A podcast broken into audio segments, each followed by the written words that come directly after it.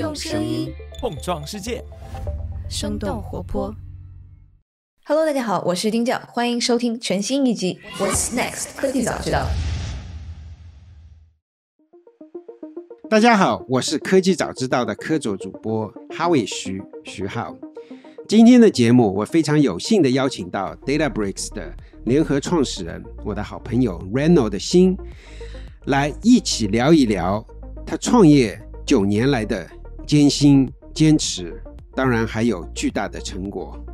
DataBricks 目前是一家估值三百八十亿美元的超级独角兽公司，核心团队就是当年 Spark 的核心团队。Spark 至今为止仍然是最大的大数据开源框架。Renaud 会回顾一下公司成立以来所赌对的三个大方向：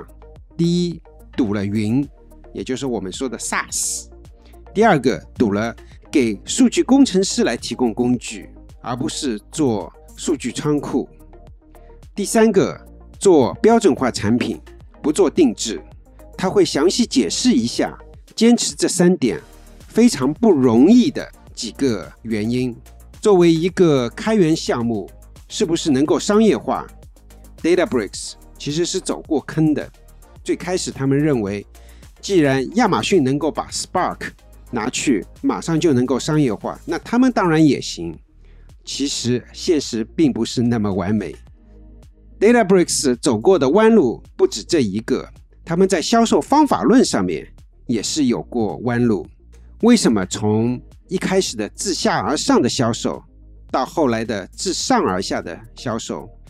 另外，微软成就了 DataBricks，DataBricks 也成就了微软的 Azure 云。为什么这么说？很多时候，像这样的初创公司跟大公司是可以合作、可以互相双赢的。Renold 对数据产业有非常好的洞见，我们就详细聊了一聊。另外，SQL 语言、SQL 语言，为什么 Renold 认为它是一个非常重要，但不会是数据行业唯一的标准语言？另外，我也问了 Renold。今天有成千上百个数据公司在那边，他们以后会不会合并，或者是前景如何？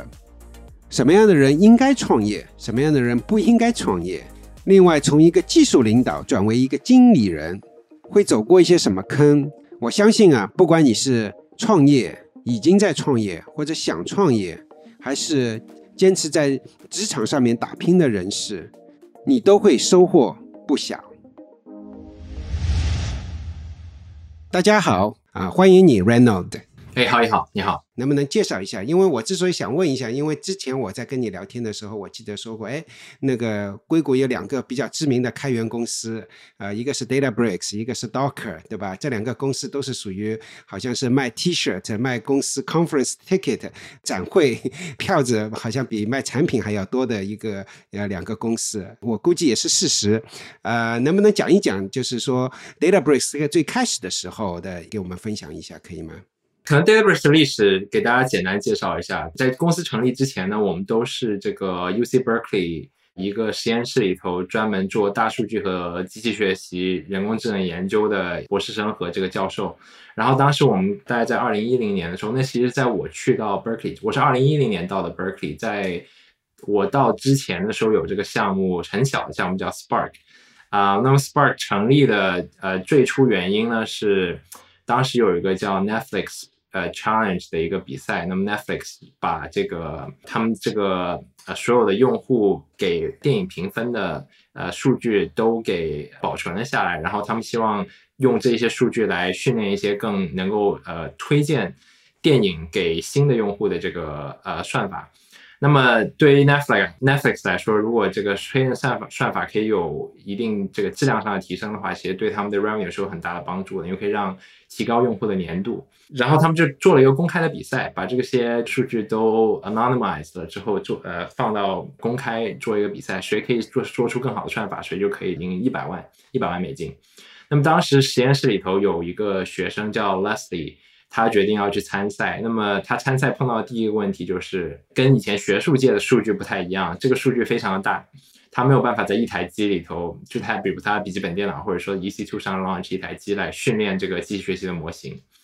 然后当时也没有所谓的，比如说什么 TensorFlow 啊、PyTorch 啊这些东西，啊，所有然后有 Cycle Learn，但 Cycle Learn 只是一台一台机单线程，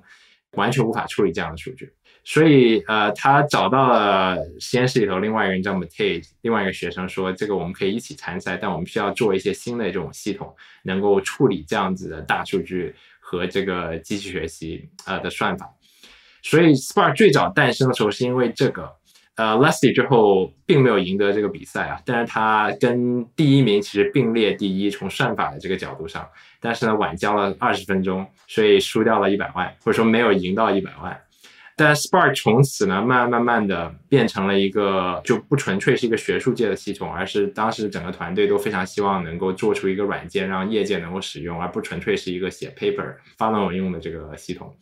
慢慢慢到二零一二、二零一三年的时候。呃，我们其实花了很多时间跟业界联系，怎么样考虑 Spark 可以解决真正实际上大家碰到的跟大数据跟这个人工智能相关的问题。后来慢慢慢有一些小有名气了，虽然在二零一二年、一三年的时候，然后一三年当时也因为 Spark 在业界的这个部署，我们看到了很多处理大数据和 AI data science 的一些挑战，然后我们觉得那我们应该有能力。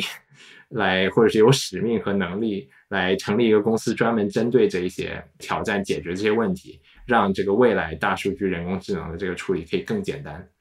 所以成立了这个公司，在二零一三年的时候，公司成立初期呢，其实我觉得从大方向上，我们做了三个决定，这三个决定并没有错，但是从商业化的角度上，有一些很大的阻力吧。这三个大方向，我觉得没有错的呢，是第一，是我们决定针对云。因为当时在二零一三年的话，我觉得绝大多数成立的公司其实是针对这个线下部署，针对这个 on-prem data center，或者说做 support 的这个 model。是的，对，像 Cloudera 啊、Hortonworks 啊这几个公司都是属于做大数据非常有名，可能那时候的名气比你们响一点，比我们想多了。做的对对，然后那个那时候其实是有很多争论的，就是说，哎，那个大数据在那个 on-prem 做是有很多的商业的机会，但是大家同时也看到云也是可能是未来，但你们能够在这么早就是只做云，其实上是一个蛮蛮大的一个决定。你们内部有没有争论过？我们内部在早期的时候争论过一下，后来我们就我们有一个叫所谓的 disagree and commit 的这个呃 culture，这个我们争论了之后，我们就决定我们呃应该针对云。然后针对云呢，其实很多 Databricks 内部的这个决策呢，我们考虑的是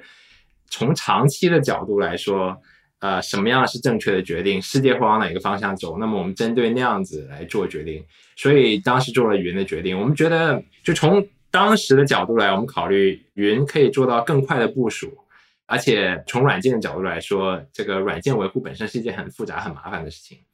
所以我们觉得云这个未来，不管是从对于我们自己部署角度，还是对于客户的这个 value 来说，都会比较大。所以呃，决定了之后一直没有后悔过。但是每年我们招一个新的 executive 进来的时候，他们都会重新挑战这个。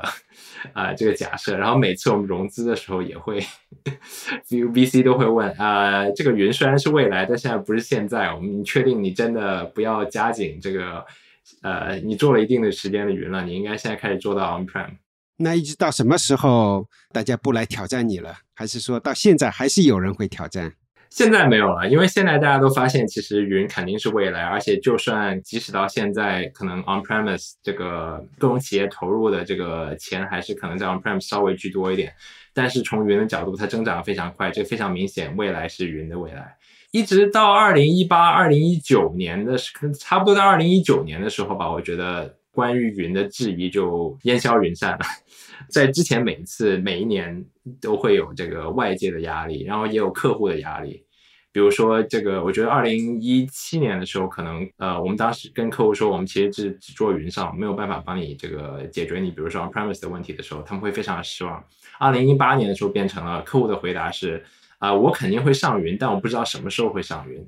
嗯，二零一九年的时候就变成 OK，我们现在也要上云了。所以说你们那个在二零一三年成立的时候就做了这么一个决定，就是只做云。其实当时候我是觉得这是属于可能业界里面少有的几个公司。那这是第一个，你觉得是比较正确的决定啊？另外两点呢？对，另外一个是我们决定不针对，因为因为其实数据说到做到 analytics 这一边的厂商的话，可能绝大多数都会想说，那我做这个 data warehouse。其实就算是 Cloudera 跟 Hortonworks，你刚刚提到两个公司，在他们如日中天的时候，他们的绝大多数的 revenue 都是来自于这个 data warehousing 的 workload。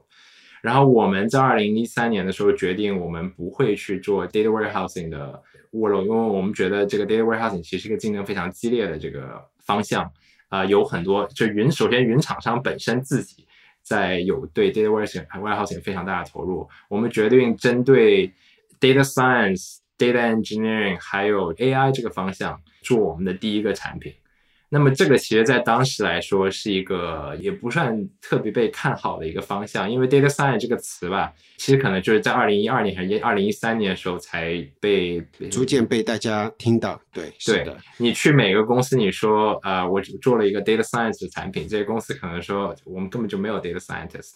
就你如果在 LinkedIn 作为这个 data science，呃，因为这个名词当年是 LinkedIn、Facebook 的人提出来的嘛。你如果在 LinkedIn、Facebook，你可能有一些，但你去到这个主流的这个大企业，大家都没有听过这个词。但是后来接下来的过程，就是因为数据的大量爆发，然后因为你需要有很多人能够真正的去了解数据，data science 这个职业慢慢慢慢真的起来了。然后这个其实也让我们的第一个产品有一个得天独厚的优势，因为根本市面上没有。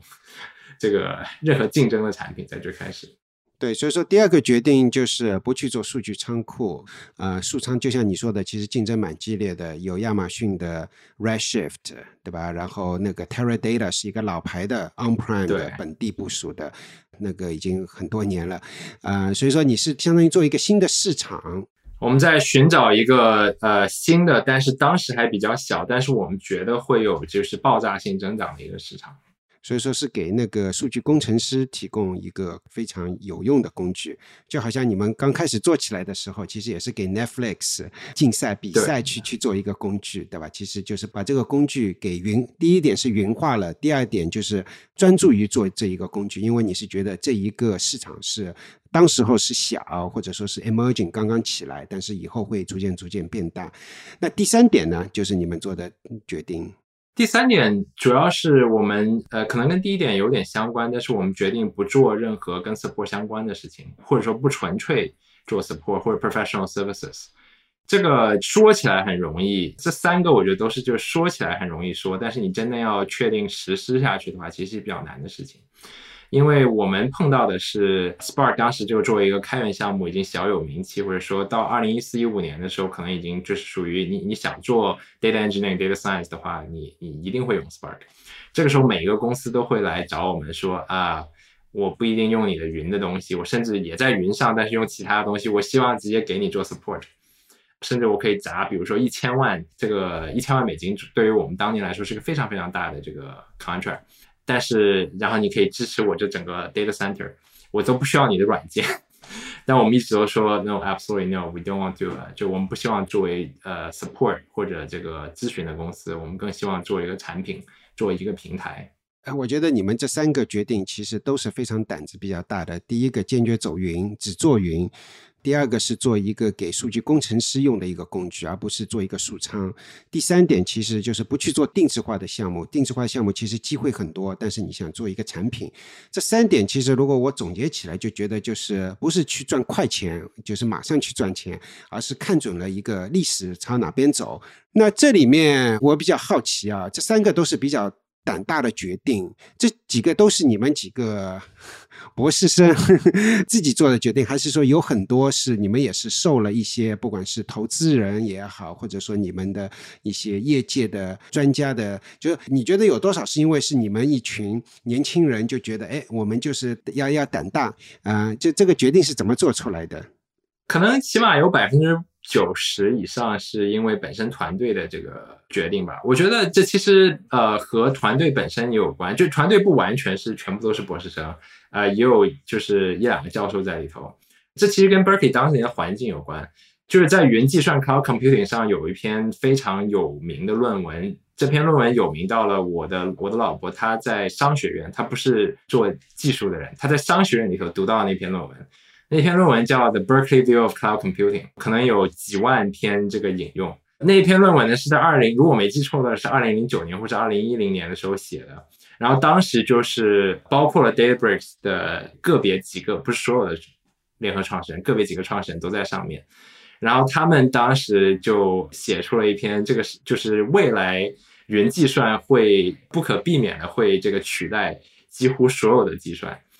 所以我觉得那篇论文本身，或者说其实不光是不是因为读了那篇论文，而是参与到看到了这个很多呃，我觉得未来走向，看了那篇论文本身就是从基础的这个 economics 的角度，这为什么商学院会去读这篇？它不纯纯是一个技术论文，其实就阐述了为什么这个未来一定会变成云计算为主的。所以那个对我们其实有很大的影响。另外一个是。就是我刚刚说到，可能在 Spark 开始之后，我们跟业界有非常多的交流，甚至直接在比如说不同的公司做咨询啊，做这个呃 internship 啊，做 contract，去把 Spark 应用到这个生产线上。那个时候我们就碰到了很多很多，我觉得作为啊，你如果要自己设置这个数据中心是一件非常麻烦的事情啊，所以也被那些影响嘛。但是我觉得一方面你可以说我们非常有远见。另外一方面呢，也是我觉得也有一定的运气成分，因为你可以知道说未来是这个方向，但你很难知道未来究竟会在五年之后到来，还是十年之后到来，还是二十年之后到来。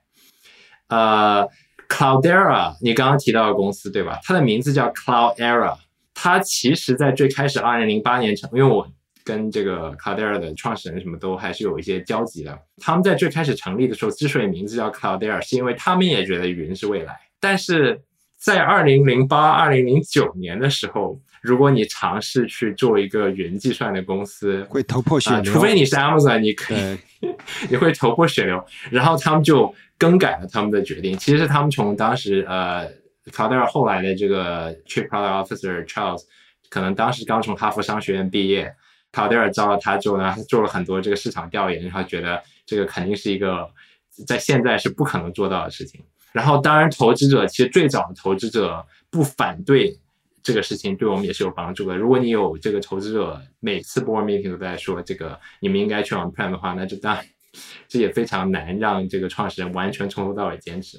至少他给了你一些耐心，对我觉得这个故事讲的特别好。一个 Cloudera，它这个名字英文就是一个云时代，对吧？Cloud Era，但最终还是屈就于现实。当时二零零，就像你说的，二零零八年应该还没有 Data Scientist，呃，数据工程师这个概念。那即便如此，你们的前两年、三年还是苦哈哈，对吧？我觉得能不能讲一讲苦哈哈的时候，你自己内心有没有质疑过自己，或者说是？呃，怎么想法？或者说你 你你太太虽然说她读了那篇文章，是不是也说，哎，那个 Reynold 你在搞什么？我上次跟你聊天的时候，我们讲到了为什么会苦哈哈，但是刚刚这个可能从这听众角度，他们还不太清楚。其实我们头三年呢，呃，从外界的角度上看，可能没有什么问题，但是从内部的角度，甚至内部工程师们基本上都不知道。但是从这个 revenue 的角度来说，呃，营业额的角度来说，其实是非常大的问题。呃，我们可能在头三年，你刚刚说到了，我们这个产品的营收其实远低于我们这个做 Spark 大会的这个 Spark 峰会的这个营收。所以在硅谷有这个所谓的 DataBrick，或者说 Docker，你刚刚提到有点像卖 T 恤的公司，因为从这个 Community 的这个 Spark Summit 开大会卖票的钱都多于这个产品。我们这几天还在聊，当时候 Docker 跟那个 DataBricks 都是属于这两个。DataBricks 当然最近几年是发展很好，Docker 也是最近一段时间稍微有点 recover。这啊前几天也 announced 了，他们融资有了新的融资，大概二十亿美元，也不错啊，对吧？但但是比起 DataBricks 还是呃从今天的角度差很多。对，但是我就想听听你内心看到有那个营收差那么多，你内心在想什么？我觉得我们其实做了一些从大方向上，我们可能把握住了正确的这个方向，做了正确的决定，但很多细节上其实是有问题的，也甚至不是细节，我觉得是在中间层面的这些东西，比如说我们过分的依赖开源，当时的这个想法呢，其实是因为从 Cloudera 跟 Hortonworks 的角度来说，他们这个当时可能 Intel 投资了七个亿给卡尔德尔，他们已经是个五十亿公司了，价值五十个亿的公司。这对我们来说，这是一个就是非常巨型的一个 大数据公司。我们觉得啊，那如果 Clouder 他们可以通过开源做到这么大，那么 DataBricks 当然也是可以了。但是有一个巨大的问题，其实就是呃 Clouder 之所以做的这么大，很多其实是因为 support。对吧？就是你做开源、做定制、做这个售后支持，但是那些东西其实从真正商业角度来说，其实不是一个这么好的呃商业决策，因为这些东西都是跟人来这个 scale 的，就是你需要有更多的这个营收的话，你需要更多的人。呃，而软件最大的好处是，其实软件是不需要通过人来 scale，而是这个所有东西都是自动化的，对吧？那么你做服务、做支持的话，你必须要跟人一样。而在云上，Amazon，呃，其实不光 Amazon，三大云厂商都有这样的事情，但 Amazon 因为是体量最大的这个，啊，他们可以直接把一个开源软件这个拿过来，然后呢，做一些很简单的封装，然后把它做成一个 service 卖出去。这个时候，而且 Amazon 因为不需要做任何的关于这个开源服务的这个投入，对吧？他们只需要做他自己的产品，所以他从工程的角度来说非常的低，他甚至不需要任何的这个招懂这一方面的人，他只需要做一些很简单的这个 control，能够把这个东西呃服务部署起来就可以了。说的好听一点，就是很容易借过来用。对，那么所以它可以就是以非常低的价格把这个卖出去。打个比方啊，比如说我们如果要这个成本可能是一块钱，Amazon 只需要一毛钱的成本，那么这个时候就会发现，呃，很多客户很可能他觉得啊，我非常想用这个开源原厂商的产品，这个 Databricks 做了一些新的东西，这个可以支持 Spark，那我在 Databricks 上做一些简单的 prototype。但是当我需要做大规模部署的时候呢，这个时候我当然去找一个最便宜的厂商了。我已经把东西开发完了，为什么需要去继续给 DataBricks 这个比如说一块钱的东西呢？我去花一毛钱就够了。而且尤其是对于很多这个生产线上的 job，对于大数据来说，你可能需要非常非常多的这个计算量，所以这个价格的优势对于 Amazon 来说其实是一个非常大的优势。这个其实，在很大一部分原因上导致了我们头三年就是营收非常的低。呃，只有一些零星的一些真就是客户，或者甚至说，甚至有一些大客户，但是他们真正的这个大头都去了 Amazon 那边，而不是在 Databricks 那边。嗯，还有一个问题就是我们在最早的时候，从企业软件的角度来说，一般有所谓的 bottom up 跟 top down 的这个 sales 吧。就 top down 其实就是你会有这个销售人员专门出去，然后去 push。就传统说，比如说跟客户打高尔夫啊之类的，去 push 一个这个产品，从 CIO 的角度啊，而不是说从底层的去卖。对，另外一个呢是从这个 bottom up，从就是说我这个产品基本上可以自己卖自己，这个我把这个产品的好处都列在网站上，你可以直接 sign up，然后可以这个开始使用这个产品，然后你会得到特别大的 value，然后慢慢这样可以滚，越滚越大。呃，我们是非常想做后者的，因为我们觉得后者这个不需要有销售人员，呃，我们全部都是工程师。我们工程师当然希望公司只有工程师，但是从我们的这个层面，因为我们做的是非常基础的这个就是 data infrastructure，这个基础设施其实是很难通过，比如说一个人涨到两个人，涨到三个人，涨到整个公司，比如说几万、几十万人的公司的。这个呃越基础的东西越需要这个上层的这个 push，不管是 CIO 这个 VP of IT 或者是这个 VP of Engineering 需要这样子的 push，所以这是另外一个呃原因导致我们可能早期呃前几年的时候，我觉得从商业化上并不是很成功。对，所以说那个从开源本来是觉得，哎，我开源，我我是 Spark 的发明者，大家都会用我的这个开源的一个就云上面提供的服务。但是你后来发现，其实大家有可能是用，但是有大规模部署的时候。其实就不去用了，这个对你们来说其实就是一个营收苦哈哈的一个很重要的。但是这一点你们其实也有改变。我的理解是，就是说开源是有，但是你们做了开源很多更多的东西，那些那部分是不开源，能不能稍微展开讲一讲？对我们自从。大概在二零一五啊一一六年左右的时候，我们当时就做了两个大决定。第一个呢，是我们会呃开始引入这个真正的这个 top down 的这个 sales。到现在，我们其实有一个挺大的这个销售团队。呃，另外一方面比较重要，从产品的角度来说，就开始考虑怎么样可以做一些竞争壁垒。而就是真正的竞争壁垒，从我们当时的定义，我们我们提出了这个词叫 Spark Edge，就是竞争壁垒不是说你做一个随随便便的不开源的东西，因为 Amazon 不是傻子，对吧？这个你如果做了一个东西，Amazon 肯定会去尝，如果这个东西很有价值对客户来说，那么 Amazon 肯定会尝试去复制这个东西。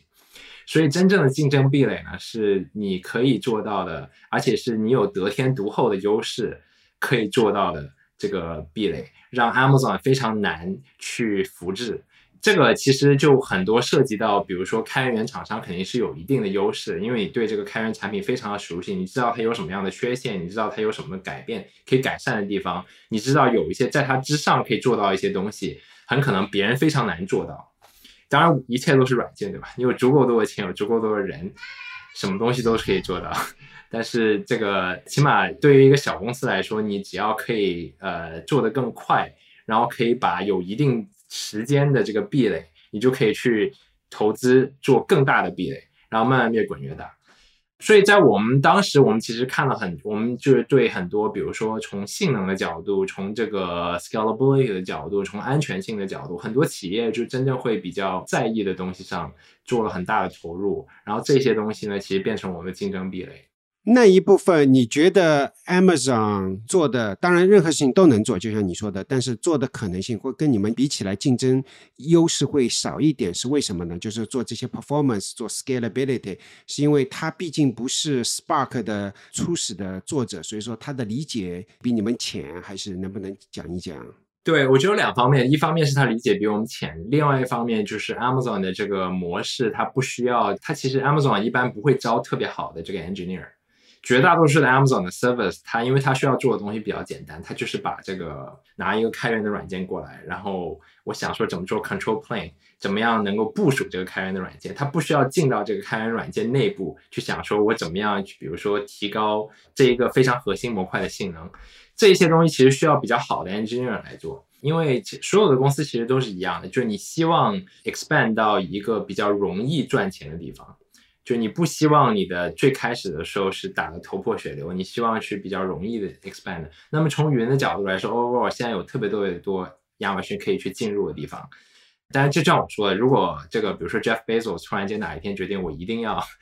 针对这个，那么 Amazon 当然是有能力去做到这样的事情的。但这可能是几年之后了，对吧？这其实就属于小公司跟大公司竞争的这个。我我觉得说没错的话是大公司如果专注在一块的话，它多半可以做的比小公司好。但是大公司有需要太多需要专注的东西，呃，它并没有办法去 专注每一块它做的产品，所以这个我觉得是小公司有非常大的这个优势。那我们刚才开源讲了已经很多了，但其实我还是在想深挖一下，其实你们的被外界认为的是一个开源公司，但实际上。从我的理解，很多你们做的东西已经是闭源的，或者说是可能百分之九十九十五的东西是闭源的。但是你们有这么一个 perception，就是外界对你们的一个认知是一个开源的公司。实际上，这个开源对你们是非常非常重要。能不能跟我们的听众分享一下？首先，先就是呃，澄清一件事情，就是这个我们可能绝大多数人做的东西都是闭源的这个项目。但是这很多里头其实是去到了这个，比如说我们的这个 cloud service 啊，因为你你要去 scale 一个 cloud service 本身需要很多很多人，这些基础设施本身需要很多的人，就运维不只是写程序，你要去运维这个程序，这个运维是有很大的一部分的程序在里面。对，我们的运维基本上都是程序化，就都自动化，但是那些东西本身需要很多的，比如说我给个数据吧，我们每天会。在三大云上，Amazon、Azure 和 GCP 上 launch 呃一千二百万台 VM，就一千二二百万台虚拟机。那么管理这一千二百万台机器，其实是一个非常非常呃大的工程。我们不是由人去管理的，而是有我们有几百号工程师，这几百个人的专职就是他们编写程序去维护这一千二百万台。虚拟机，对吧？所以这一些本身就非常非常多人做这些东西，然后这些其实在某种意义上已经变成了一个竞争壁垒了，因为非常难有其他公司可以，比如说，尤其对于小公司，非常难有一个小公司出现，然后能够支持这么大规模的这个基础。但是我们我觉得 Databricks 作为一个呃，或者是称 Databricks 为一个开源厂商，其实是没有错的，因为我们的很多核心的这个产品都是基于开源项目而诞生的，而且从很多，比如说呃，我们有一个所谓的，基本上所有的 API 在 Databricks 上都是开源的。所以你如果有一个 workload 在 Databricks 之上的话，这个 workload 可能用比如说开源的 Spark 的 API，用开源的 MLflow 的 API，开源的 Delta Lake 的 API，啊，有可能底层的实现呢有一部分是开源，有一部分不是开源的。但是这个 API 本身你是可以随时，比如说利用开源项目来重新实现，然后跑在其他的地方上的。呃，然后我觉得这个 API 开源跟甚至底层实现开源。的一个最大的好处，是因为我们可以这个培养一个非常呃或多个非常大的开源社区。比如说，在二零一三、二零一四年，Databricks 只有几十个人的时候，我们当时开的大会，可能就有几千个这个听众，全球各地跑来旧金山参加这个大会，还不包括像我这样在 YouTube 上面听你们那个 那个 Spark Conference 的 Summit 的那个人。对，所以其实当时，比如说 Meetup.com 上可能有一百多万人。在全球不同的这个 Meetup 上，所以这个带来几点吧。第一点是，当然它给带来了一个 Top of Funnel 的这个有一点像 Bottom of Sales 的这个感觉，啊，当然它不完全是一个 Bottom of Sales。另外一方面是它让企业，我觉得很多企业其实现在也是慢慢越来越开源化，就只用开源的软件，啊，因为。呃，尤其在基础设施这一层，因为基础设施这一层你需要招人，对吧？现在所有公司都在招很多跟 data 相关的人，那么这个人才越来越少，人才不够多。那么人才不够多怎么办呢？你如果去用一个开源的东西，学校里头也在教这个开源的项目，比如学校里头在很多，可能全球我觉得起码几千家大学都在教 Spark 的这个呃编程啊，啊，所以你可以找到很多人才。我们甚至有一个客户，我不太好说名字，但是美国一个非常大的公司，当时他们的 CTO 跟我们说，呃，我为什么要从某一个 proprietary 的这个软件改到 Databricks 呢？是因为我觉得下一个就是 next generation，大家都是呃学的 Spark 长大的。那么现在来说，在可能是两年前吧，两年前的时候。啊，当然现在也是真的，就是这个，我如果想基于 Spark 来开发我的这个数据平台的话，那么当然 Databricks 是最好的选择。所以这个其实就给一个我觉得小公司从开源这一方面带来了一种先天性的这个优势，让一个小公司可以有更大的这个力量去撬动这整个业界。那这是早期，那。Databricks 走了几年以后，也是比较到了某一个 moment，我相信你会感觉到，哎，这个公司不再是苦哈哈了。你觉得有什么样的，不管是一个事件也好，或者说是外界的一个发生了什么事情啊，影响到你们？比如说我自己所在的 Zscaler，对吧？Zscaler 也是说，哎，我要把那些安全的产品放到云上去。但是十几年前大家听了就是笑笑而已，对吧？还是还是在本地部署。我我们 Databricks 用 Zscaler 啊，谢谢谢谢。然后到了大概呃二零可能一五一六一七年的时候，那个邮件都到云化了。当那个邮件云化的那一刻，就大家意识到，哎，我既然我的那个主要的一些呃 server 的负载 workload 已经在云上了，然后人也那么分散了，我为什么还要把那个安全的东西放在本地？好像不怎么 make sense 了。所以说，其实这个 Office 365变成很大的转折点。所以说，我想听听像 DataBricks，What's the equivalent？就你们的那个 Office 365的 moment，就你们的转折点是什么呢？从我们的角度来说，可能外界的转折点并不是那么多，就很多时候其实是，比如说后来营收也是一步一步打下来，并不是说因为我们签了某一个客户之后，或者说有一个有一个瞬间让全世界都觉得这个 d a t a b r i c 是一个非常好的产品，然后或者说呃数据科学非常的重要，因为像我刚刚说的，其实在一我们一三年成立到一五年的时候，可能也没有特别大的营收，但那个时候。呃，亚马逊自己的那个产品 EMR，呃，已经开始后 Spark，而且针对 Spark 可能已经有几个亿的营收了。从这个角度上来讲，你跟我想象的其他的一些公司可能不一样。比如说你们 那个你们的友商之一 Snowflake，它就是至少从外界的角度来讲，它二零一七年大概 Capital One 成为一个它的重要客户以后，大家就觉得哎，这个产品好像是蛮不错的啊，连那么大的那个一个银行都愿意去用它的产品，说明这个产品不错的。但你们可能不一样一点，因为你们你们这个 Spark 已经是。大家觉得这是一个蛮不错的产品，已经很多年了，因为 Spark 的名声已经在那边了，所以说可能转折点是会不一样一点。对，所以那个时候就我们觉得这个需求其实是存在的，而且客户就未来比如说能做到多大，当时并不是很清楚，但是已经明显已经有，不管是从 Cloudera、或者 works，还是这个 Amazon 上，他们三家赚的钱都比 Databricks 多很多。从 Spark 角度。然后慢慢慢慢开始，我随着我们开始制造竞争壁垒和这个开始加大投入，从销售人员角度上说，营收慢慢慢慢增长。你刚刚说到 Capital One，Capital One 呃也是一个 Databricks 的最早的一个大客户，但是我觉得并不是说因为 Capital One 有一个决定性的因素。在二零一六年、一七年的时候，当时我们在想说啊，那我们开始有一定的起色，因为我随着我们这个产品策略跟这个销售策略的改变，但是怎么样可以加快这个增长？然后当时我们就想说，OK，最早的时候我们只在 Amazon 上，那么我们可不可以去到这个其他的云上？因为毕竟有三大云，对于我们来说，呃，我们当时也在考虑，那么长远来说，这三大云应该都不会消失，而且应该会三足鼎立，因为 Amazon 有已经非常成功，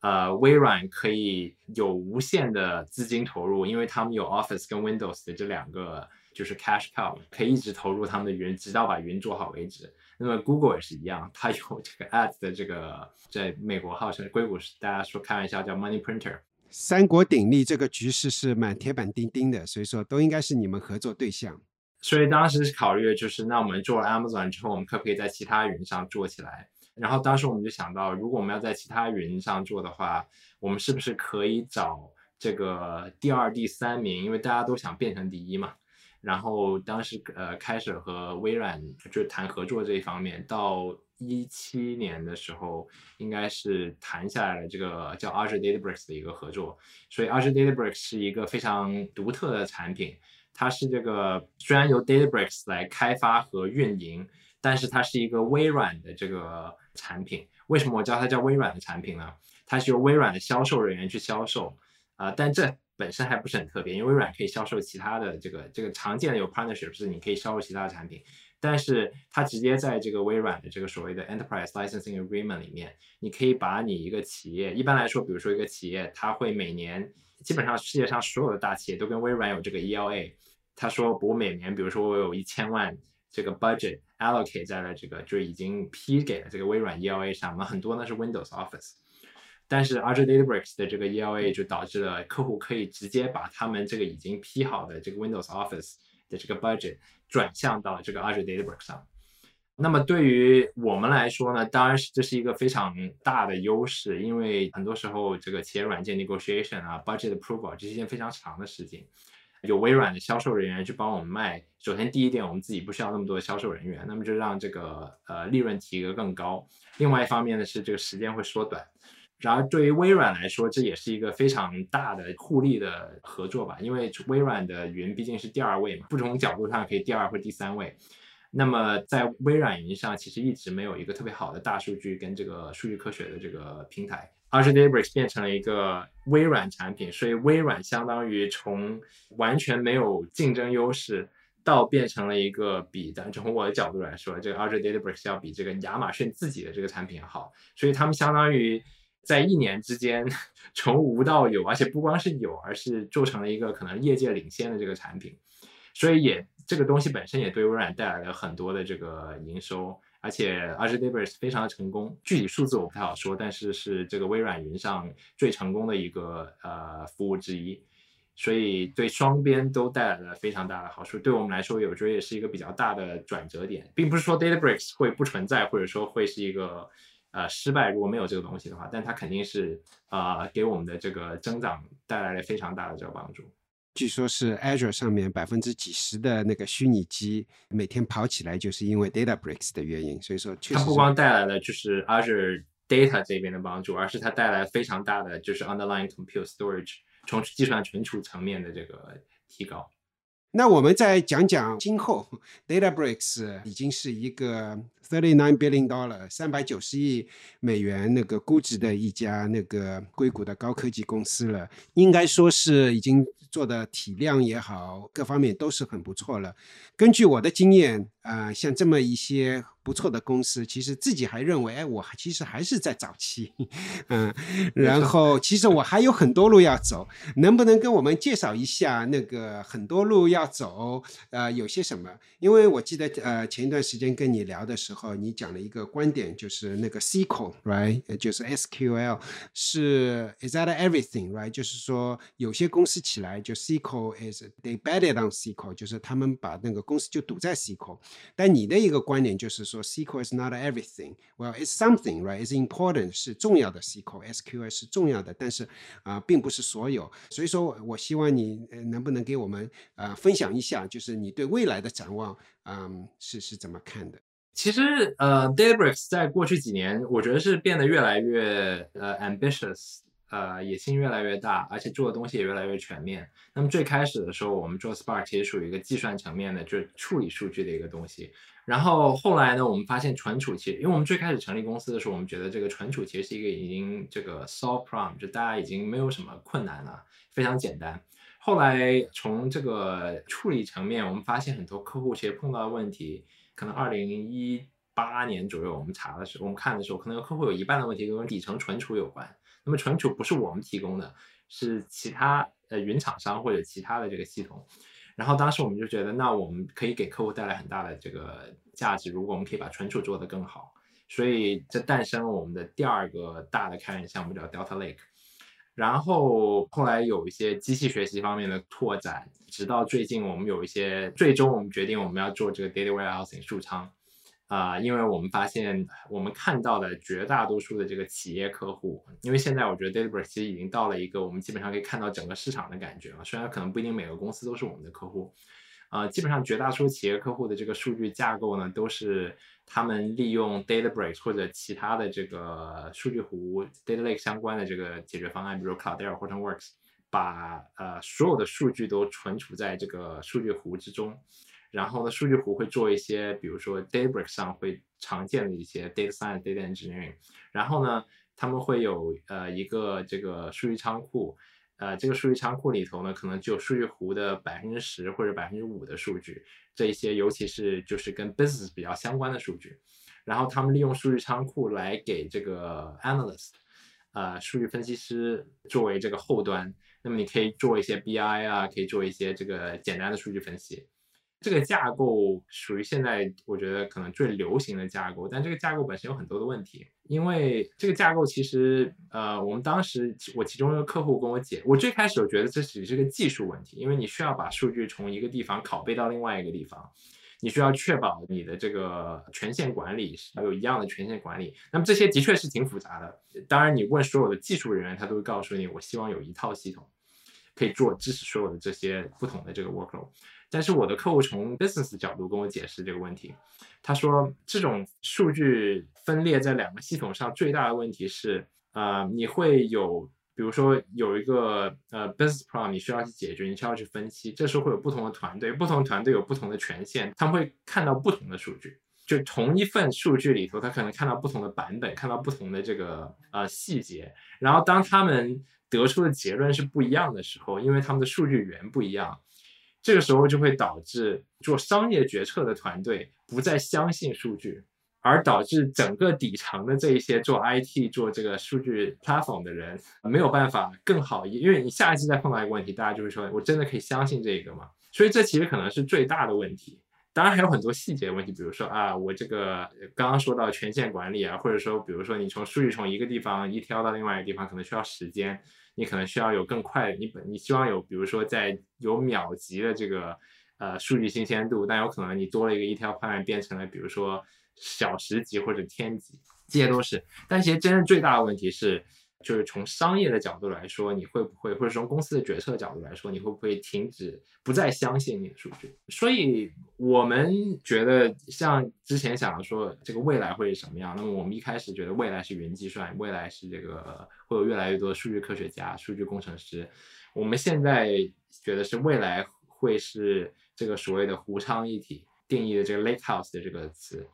而是未来的数据架构不会是有一个分开的 data lake 跟一个分开的 data warehouse，甚甚至有其他更多的系统在中间。未来数据架构是有一个统一的数据平台，这个数据平台本身可以支持所有的，不管是从 data warehouse 的 workflow 还是这个 data lake 上的 workflow。其实可能简单一点说，是从 BI 到 AI。那么现在的话呢，我觉得并没有一个产品可以说百分之一百的支持这些所有的东西。从数据仓库的角度来说，他们可能可以非常好的支持 BI，但是你一旦碰到比如说跟机器学习相关的，你一旦碰到有非常呃需要比较复杂处理的一些数据的时候，数据呃仓库是没有办法支持那些东西的。那么从呃 Databricks 这边的角度来说，因为我们之前 focus 很多在这个就专注在这个数据湖这一边。那么可能可以做很好的数据工程、数据科学，甚至做这个机器学习。但是从做设 BI 呃 workflow 方面呢，其实支持的非常不好。所以在过去一年，我们宣布了一个新的产品叫 Databricks SQL。那么这个东西呢，其实是专门针对呃数据仓库这一边的应用。我们并不是去做了一个新的数据仓库。的解决方案，而是我们做了一个新的产品。这个产品在我们现有的平台上面可以支持，可以更好的支持数据仓库的这些应用，而以此达到我们所谓的这个就是 lake house。那么 lake house 是名字对吧？第一个是 lake，就是 data lake，嗯，house 呢是 data warehouse，所以是数据湖、数据仓库、湖仓一体。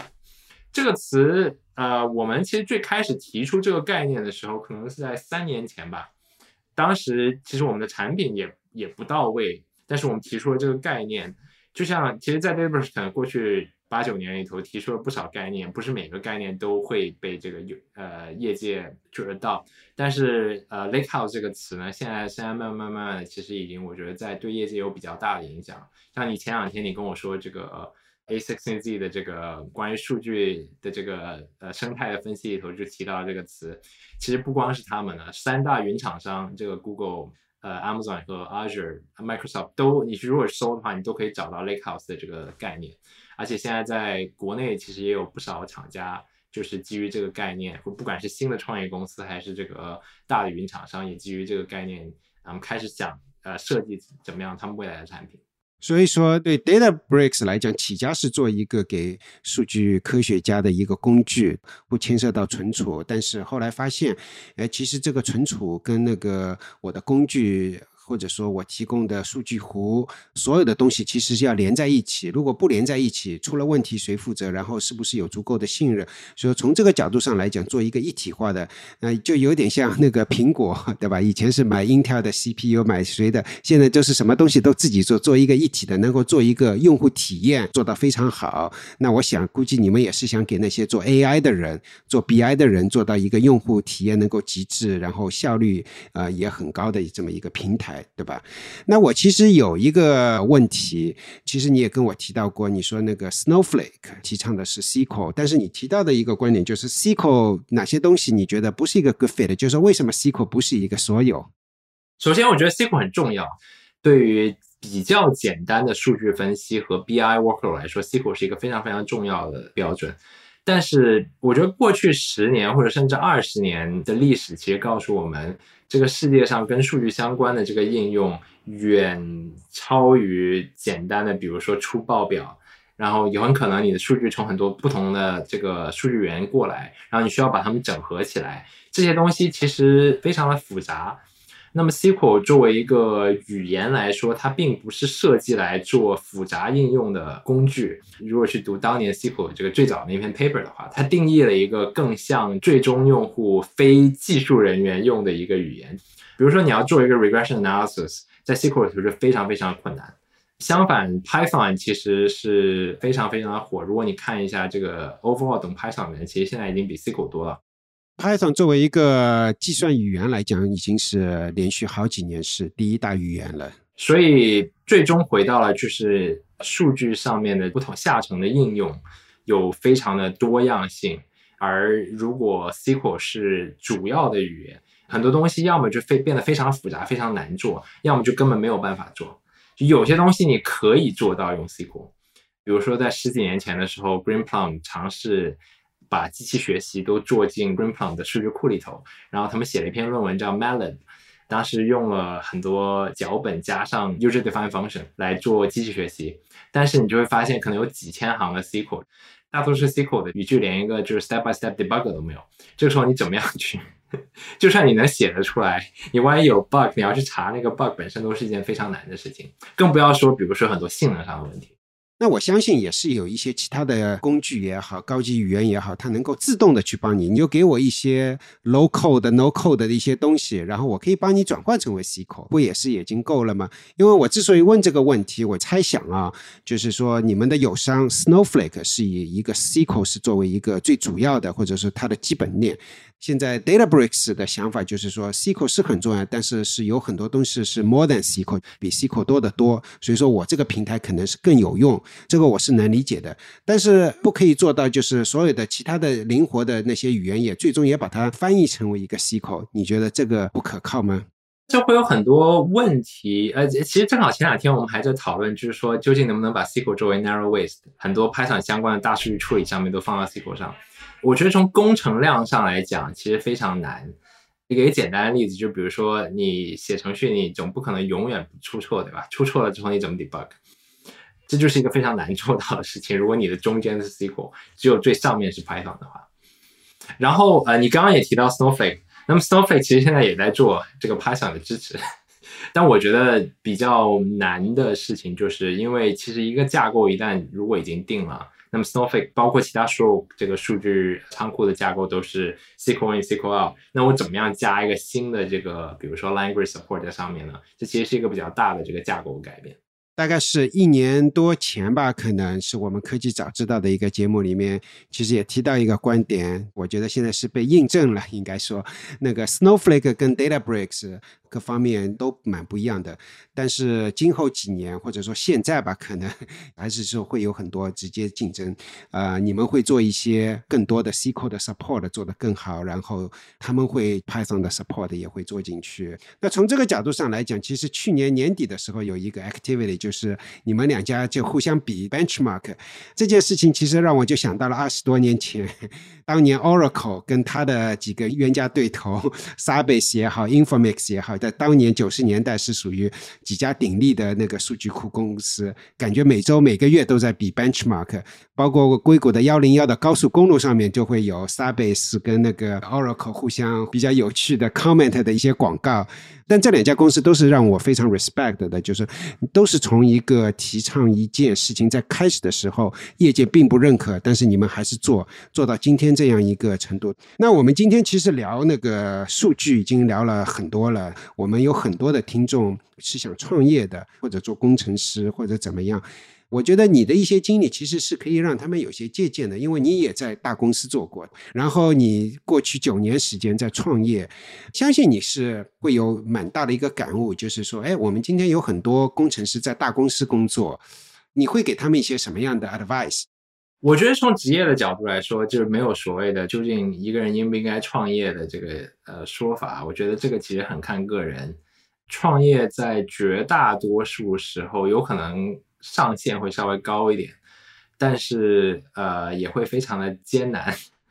第一个可能就比如说我们二零一三年的时候，对吧？Databricks 的每个创始人，我记得我应该每年拿的年薪是八万块钱吧。那么作为一个 Berkeley PhD，作为一个比较不错的软件工程师，我觉得去 Google 或去 Facebook 的话非常轻松，可能这个三四十万在第一年应该挺容易的吧。然后如果增长比较快的话，几年之后到上百万美金都不是一个很难的事情。那么当时我每年大概就拿着八万块钱，每天大概工作可能是四十五个小时吧，那样的强度可能持续了，我觉得起码有四年吧。这不是每一个人都能去做到的，而且比如说你已经有家庭，你需要负担这个家庭的经济支出，你并没有能力去，比如说以非常低的工资。所以说你的太太是还是支持你的，这很重要啊！对对对，我的太太是比较支持我的。另外一个是，就从工作强度上来说，我觉得你一定要准备好，因为到时候这个会变成你的一切。还有，我其实是比较反感为了创业而创业的。你要有能力能够坚持下来，我觉得你需要有一定的使命感。世界上有很多不同的问题，不管是技术的、非技术的，那么很多东西都可以被大量的改善。如果你觉得那个东西是一个你有特别有大激情去改善这个世界，在那个方向上的话，我觉得这是一个比较好的动力。我觉得这样才可以支撑你多年非常高强度的工作。然后另外一个是我觉得比较重要的是，创业的时候有互补的联合创始人。呃，像阿里我们的 CEO，我个人觉得一个公司有 founder 做这个创始人做 CEO 的话，是一个比较重要的事情。那么在创始人里头，能不能有一个适合做 CEO 的人？我在创业之初的时候，其实最早的时候，我也觉得啊，这个每个人其实最后都应该成为一个 CEO，对吧？大家都想成为 CEO，但是其实不是每个人都适合做 CEO，也不是每个人都想做 CEO。当你真正碰到那样子职位的时候，你之前会有些那个不一样的认知，就是说，不是所有的人有能力做 CEO，也不是所有的人有这个想法。就比如说，我觉得好像你是蛮。对技术一直是蛮有兴趣，就是一个创业团队里面需要你这样的人，但是也需要一个对商业模式、商业更加敏感的人。其实一个公司一旦进了规模之后，很多东西其实是运营跟这个 efficiency。当然很多东西我也去做，但是我觉得这个对于我来说，如果作为一个 full time job 的话，就算我擅长吧，也不是一个我最想去做的事情。所以你需要有人真的会非常有激情的每天看着不同的 report。对对对，所以说我觉得就是一个你自己的兴趣是非常重要的。我是非常认可你说的，不要为了创业而创业，否则的话。即使 DataBricks 今天三百九十亿估值的一个公司，也是经过几年暗无天日，也不知道是不是有希望。你要支撑这一个，光是靠想做创业这是不够的。而且我觉得像你们是最初的三年，其实有的公司这个暗无天日的，可能不一定是最初三年，可能最初三年做的不错，后面三年 做的不怎么样。所以说这个每个公司都会需要有这样的挑战，我是非常同意的。你刚才提到了还有一个观点，就是不管这个世界怎么发展。世界上有很多问题都是需要有几个数量级的提高。如果你能够发现这样一个问题，然后你是有激情的，那就很适合。那你刚才也提到招人这一点啊，蛮有自己的想法的。有一个想法就是，哎，我那个招人不只是用一个传统的 funnel 的想法啊，你对招人招好的员工是怎么想的？普通业界绝大多数公司招人都是一个非常 standard 的一个方法，就是你想象所谓的一个有点像销售一样一个 funnel。那么在这个最顶的时候呢，是大家申请 load，大家申请，那么呢，然后 recruiter 或者 hiring manager 呃审核这个简历，然后审核完之后呢，开始做电话面试，电话面试之后做当场的面试，然后最后做这个，有些公司直接把这一步都撬掉了，就是呃 reference call 给 offer，然后 negotiate，然后入职，对吧？那么我们其实对于绝大多数，尤其是对于这个呃 leadership hire 来说，有一个比较特别的过程。这个其实很像学术界的一个招聘形式。那么学术界，尤其在美国，有一个比较就所谓的 tenure 模式嘛，就教授你一旦进了一个学校，拿到 tenure 之后，你就终身制了。所以，当教授们在招新的教授的时候，他需要考虑的不是说我是不是招一个同事，他需要考虑是我是不是招一个终身的合作者。那么这个时候，你不希望找到错误的人。因为学术界的大多数人其实都是可能在，比如说其他的导师下面毕业的博士生，然后呢，可能做了一些博后啊之类的。大家做法就是，那我们去直接打电话问其他学校的教授、知名教授，他们现在有什么新的博士生出来？这个博士生有什么样的长项？这个其实占了绝大多数的比重。那么我们其实是结合了学术界招聘的这个模式，加上业界普通招聘的模式。所以比较特别的一点是，打比方，我想招一个做，比如说数据库存储的这个 tech lead，或者说一个 director。这个时候呢，我们会直接问业界我们知道的做这一方面的专家，然后我们会问他，那请问你觉得什么样的人最适合这个职位？给我三个名字，然后呢，我会去亲自去联系他们，然后把他们说服进来。然后每一个一般愿意开始面试的时候，其实我可能对他已经有非常深的了解了。我知道这个人，比如说是可以写特别多代码的呢，还是特别适合做 design 的呢，还是特别这个他的这个 personality 是什么样的，他会不会比较难共处？这些基本上我们在其实，在面试之前就已经都知道了。然后面试的时候，当然我们需要我们自己需要有一定的这个审核，来够了解这个人具体，因为你也不能说百分之一百去相信其他人的话。然后结合这些之后。再进行我们最后招聘的决定，第一个，你可以招到比较好的人，因为其实面试来说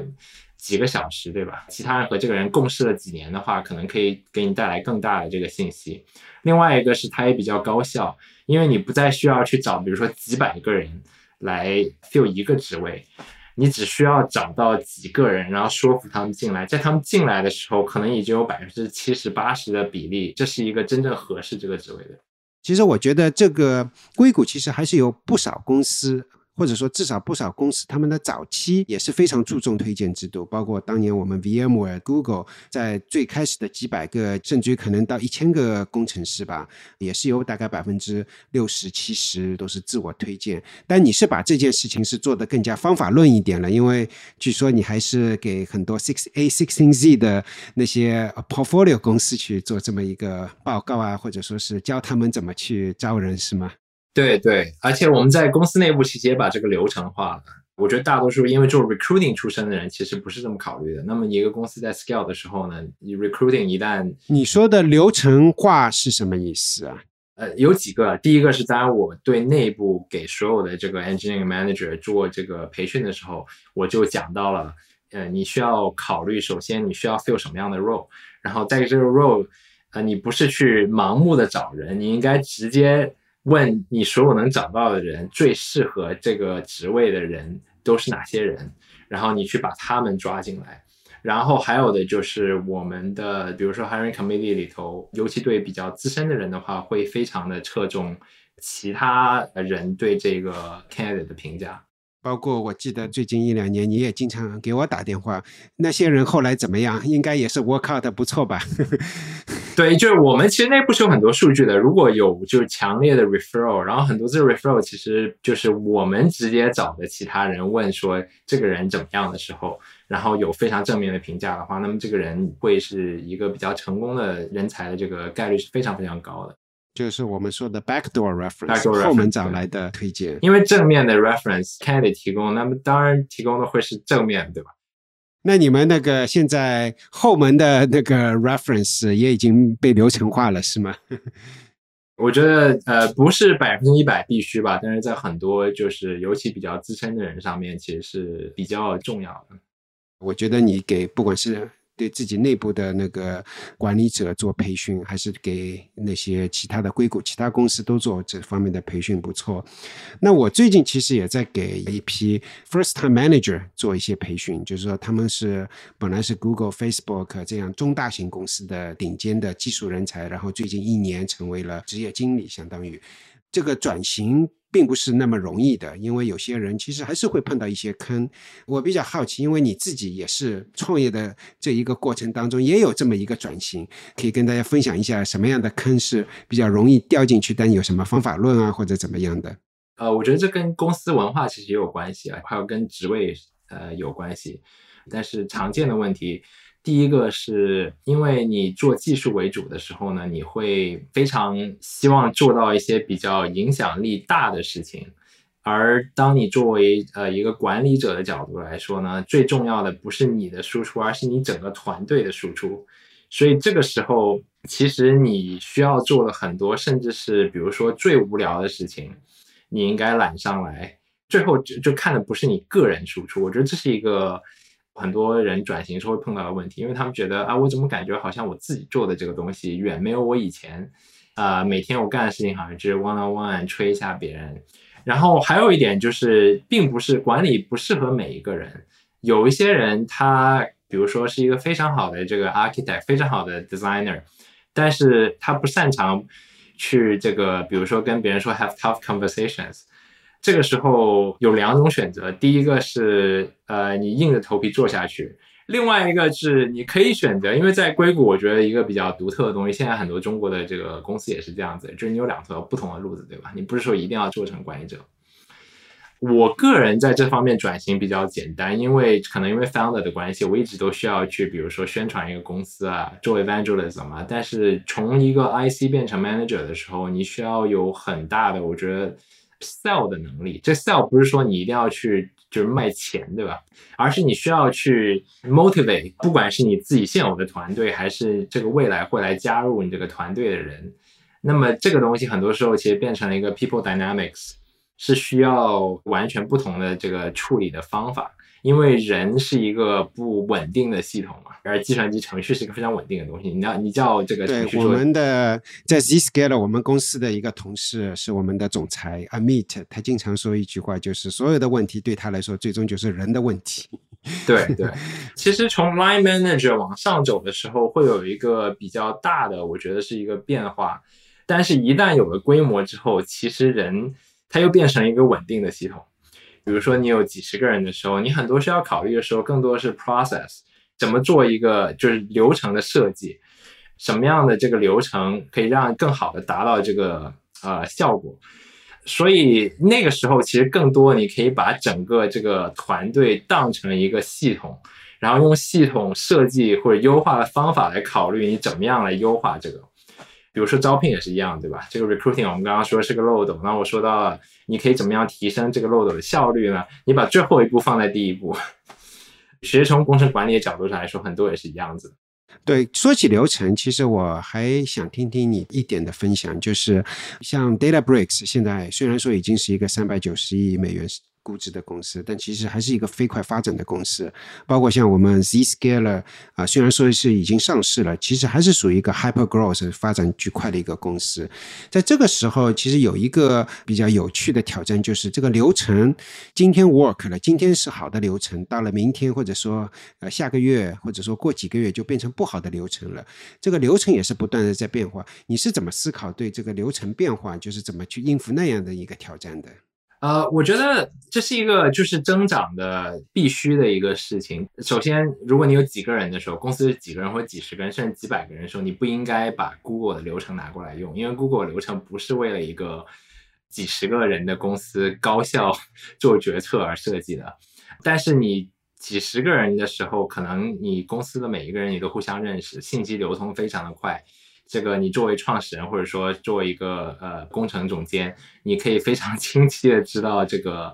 呃内部有什么样的问题。一个 design doc 可以非常简单，大家都可以看到。但是等我几百个人的时候，这已经突破这有这什么 Dunbar law 吧？呃，反正你你突破了这个极限，你没有办法再看到一切的东西。这时候你需要一个不同的这个流程。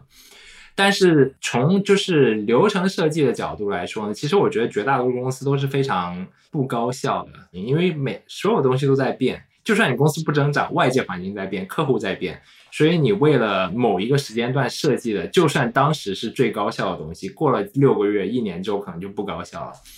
但是你没有可能去把每一个这个缺陷。改正，因为你没有足够多的时间，就没有一个公司是没有任何的 inefficiency 的啊。有时候还有，比如说 local efficiency 跟 global efficiency。我觉得作为一个管理者，你需要考虑的其实也跟系统优化一样，对吧？你说系统优化，你说哦，我要把这个 latency bring down，你会做什么呢？你会去找最大的这个 bottleneck，然后你去解决它，然后你去找下一个 bottleneck，然后去解决它。其实从管理的角度也是一样的，就是你需要找到现在来说对于你公司或者对于你这个组织最大的这个呃 inefficiency，然后你想怎么样去解决它，然后继续下一个 bottleneck，继续这样一按一一个一个的解决过去。所以另外一个问题就是，如果一个人太过就是完美主义的话，其实做管理会有很大的挑战，因为他会发现这个 所有地方都有问题。那么，呃，他会可能会觉得非常痛苦。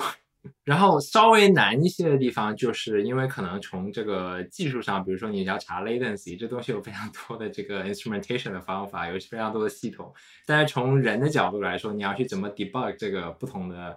这个究竟什么地方不这个 efficient 呢？这时候我觉得就需要有很多的这个 one on one skip level one on one 需要去了解，然后你需要有好的这个。我觉得呃，judgment 的人，然后你把他们的这个不同的，我觉得在不同位置的人的这个信息都综合起来之后，你可以做一个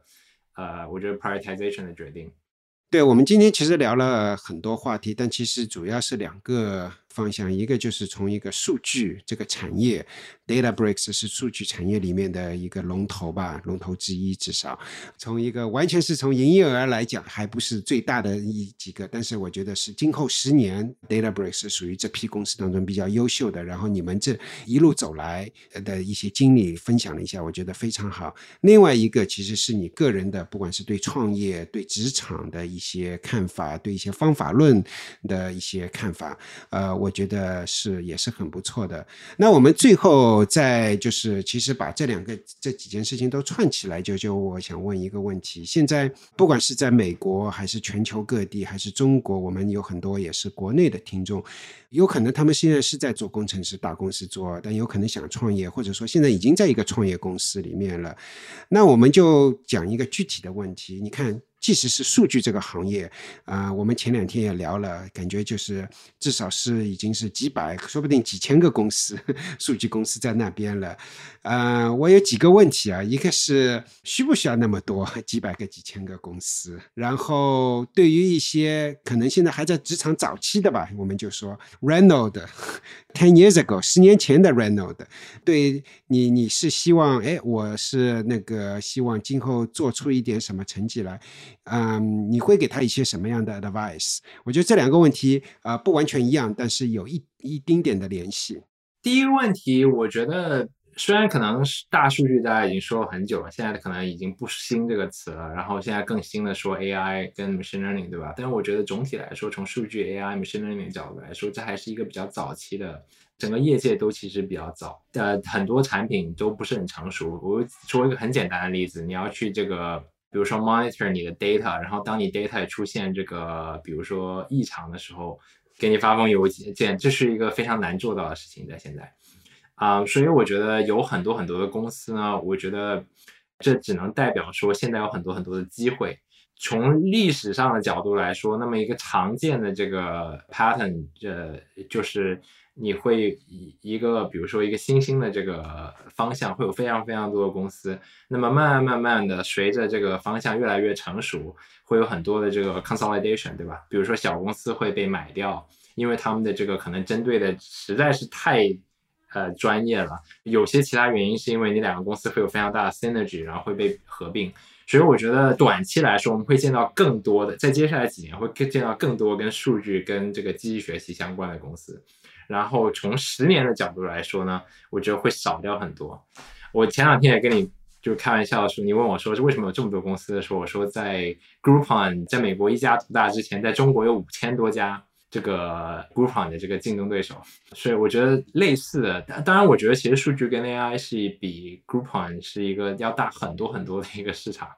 而且是一个高利润的市场，因为它是一个纯软件的东西，不需要有线下这个规模，所以可能会有更多的公司。但总体来说，我觉得是会就是往上，然后会慢慢慢慢往下，随着这个业界越来越成熟。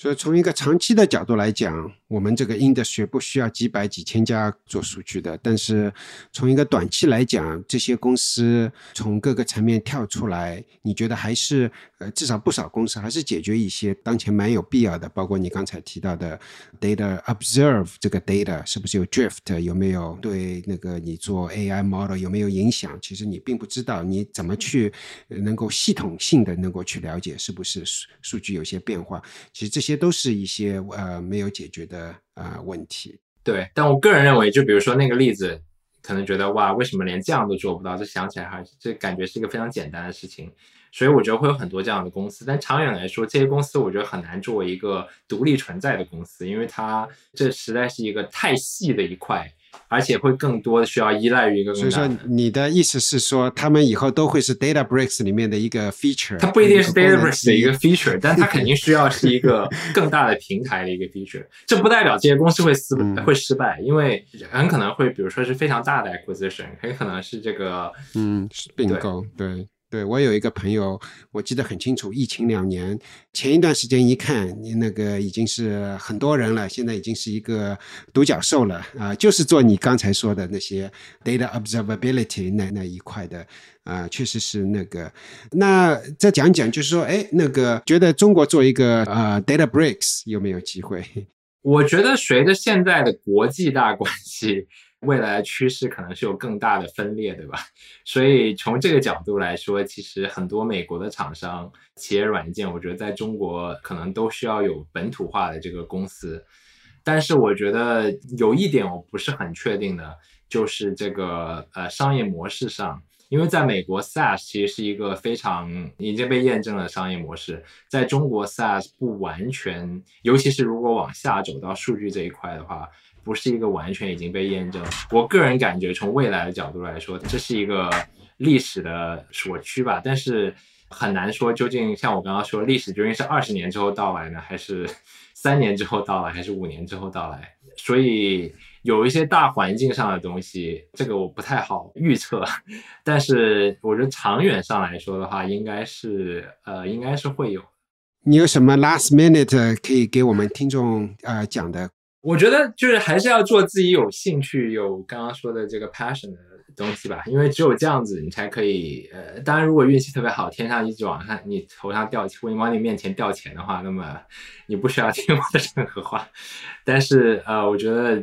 呃，做一切事情，如果第一个，我觉得可能持久比较重要，不管你是创业还是在。一个公司里头做一个项目，我觉得一个东西要从零做到成功，或者说从这个一做到一百，这需要很长时间的事情。然后这里头一定不是一个一直一帆风顺，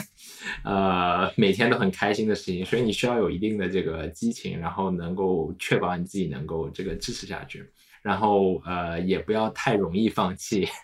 啊。我觉得这个可能是最后比较重要的事情。我在 Databricks。其实内部我们招聘的时候，我们也说，我们希望我们不希望有 job hopper，